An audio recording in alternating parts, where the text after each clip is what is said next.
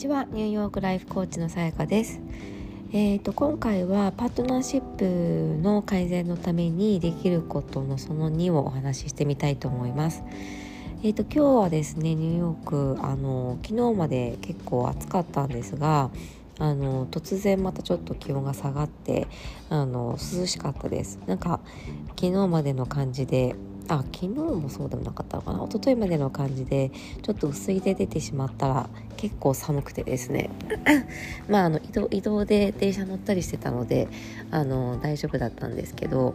なんかこう結構気温の差が激しいなっていう感じですね。で今日実はですねあの初めてあのクライアントさんと実際に対面でお会いしたんですよ。で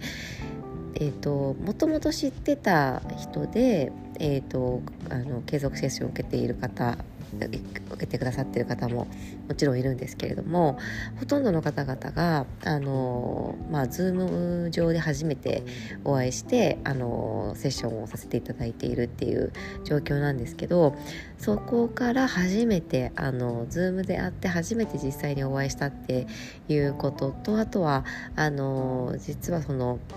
ずっとモニターセッションをやってきてで、えーと、私はその100時間モニはまではモニターセッションでやるっていうふうに決めていてで、も100時間超えてできりがいいので今年の1月からですねあのもうモニターではなく正規で、えーと、セッションを始めたんですけれどもそこで、えーと、単発ではなくそのいわゆるパッケージをあの一番最初にあの決めてくださった方なんですね。で今日実はそれもお伝えして多分ご本人あのご存知なかったと思うのでであの本当にありがたいなということを感じてですねあのなんか今日は本当にとっても特別な気持ちで過ごすことができました。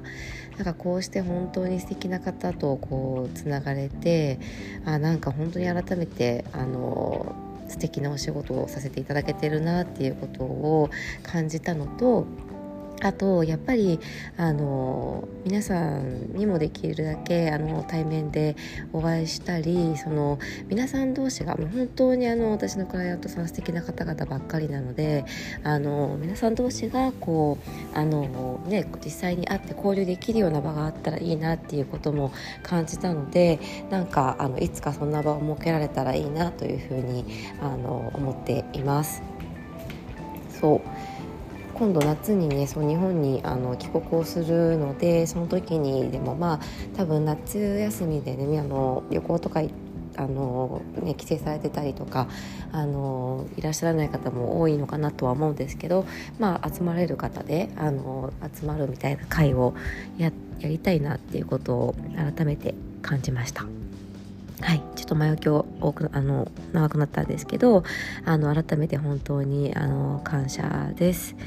で、えーと、パートナーシップですねでパートナーシップのあの大切なことということで一番最初はあのもうこうしてほしいとかこうすべきみたいな相手に対する強い気持ちにまず気づくっていうところあのでした。でそれのリリースの仕方は正直結構個々にやっぱり見ていく必要があるので、まあ、いくつかパターンはあるのでそれについてはなんかまたあの発信とかちょこちょこできたらなと思ってるんですけど、まあ、一旦それを、まあ、リリース一旦っていうかまあリリースをする作業を同時進行にしていると仮定してで2つ目はあのしっかりとやっぱ相手に伝えるっていうことですね。やってほしいことを。であのまあそのなんて言うんでしょうね。私もずっとそうでわざわざそのなんで言わなきゃいけないのとも思っていたりいやこういわゆるこれやってあれやってっていうふうに指示するのも結構大変だったりするじゃないですか。だからなんでこっちばっかりその考える作業をしてしなきゃいけないのっていうふうに思ってたんですけどやっぱりこれどうしてもですねあのなかなか気づくこと難しいんですよね。で、あの、やっぱり何度も言って、動きが分かると、あ、これが来たら次これだなっていうのが多分予測できるように少しずつなっていくと信じるんですが、やっぱり、あの、うん、自分が思うように動いてもらうっていうことは結構難しいんですよね。だからもうそこはあの言うの嫌だなって多分すごく思うと思うんですよ私もなんか口うるさいなんか感じになりたくないなとかあのねやりたかったら相手が進んでやってくれるだろうとかいろいろ思ってこう言うことにとっても抵抗があったんですけどやっぱりこれは、うん、言わないと、まあ、例えばね子供がこう何人もいたりとかしたらこうもうそもそも回らなかったりするわけですよね。だからあのとても嫌なんだけど頑張って言うとで貯めて貯めて言うとちょっと嫌な言い方になってしまったりするのでもう割り切って爽やかに思いついた時に口に出すっていうのが習慣化できると本当は一番いいんですが、まあ、ただ、えーと、受け取り側のこともやっぱりあの考える必要があってあのどういうどれくらいの頻度で言ってほしいのかどういう伝え方をすると一番相手はあの嫌じゃないかっていうことを一旦話し合うといいと思うんですね。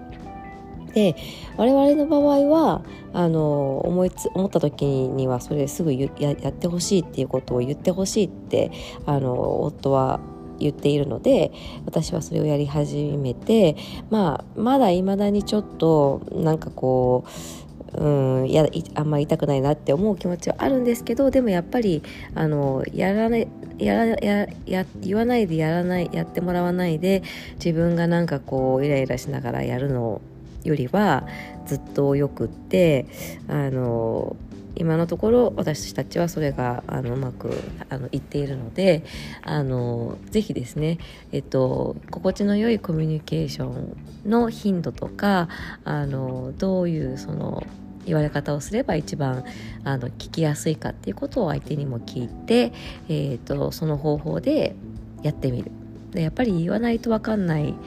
ですよね。で言われたくないっていうんだったらじゃあこういう時はこうしてほしいっていうのをできるだけ明確にこうまあ趣旨というか伝えてやってもらう。言われたくないんだったらやってよっていうふうに あの言ってもいいんじゃないかなと私は思うんですけどまあ本当関係性次第ではあるのでそこもまあ本当に個々であの違ってくるんですけどまあ少なくともどうにかどうにか相手の心地いいやり方で伝えるっていうことがとっても大切だですということですね。はい、えーと、今回も聞いてくださってありがとうございました。えー、また、えー、素敵な一日をお過ごしください。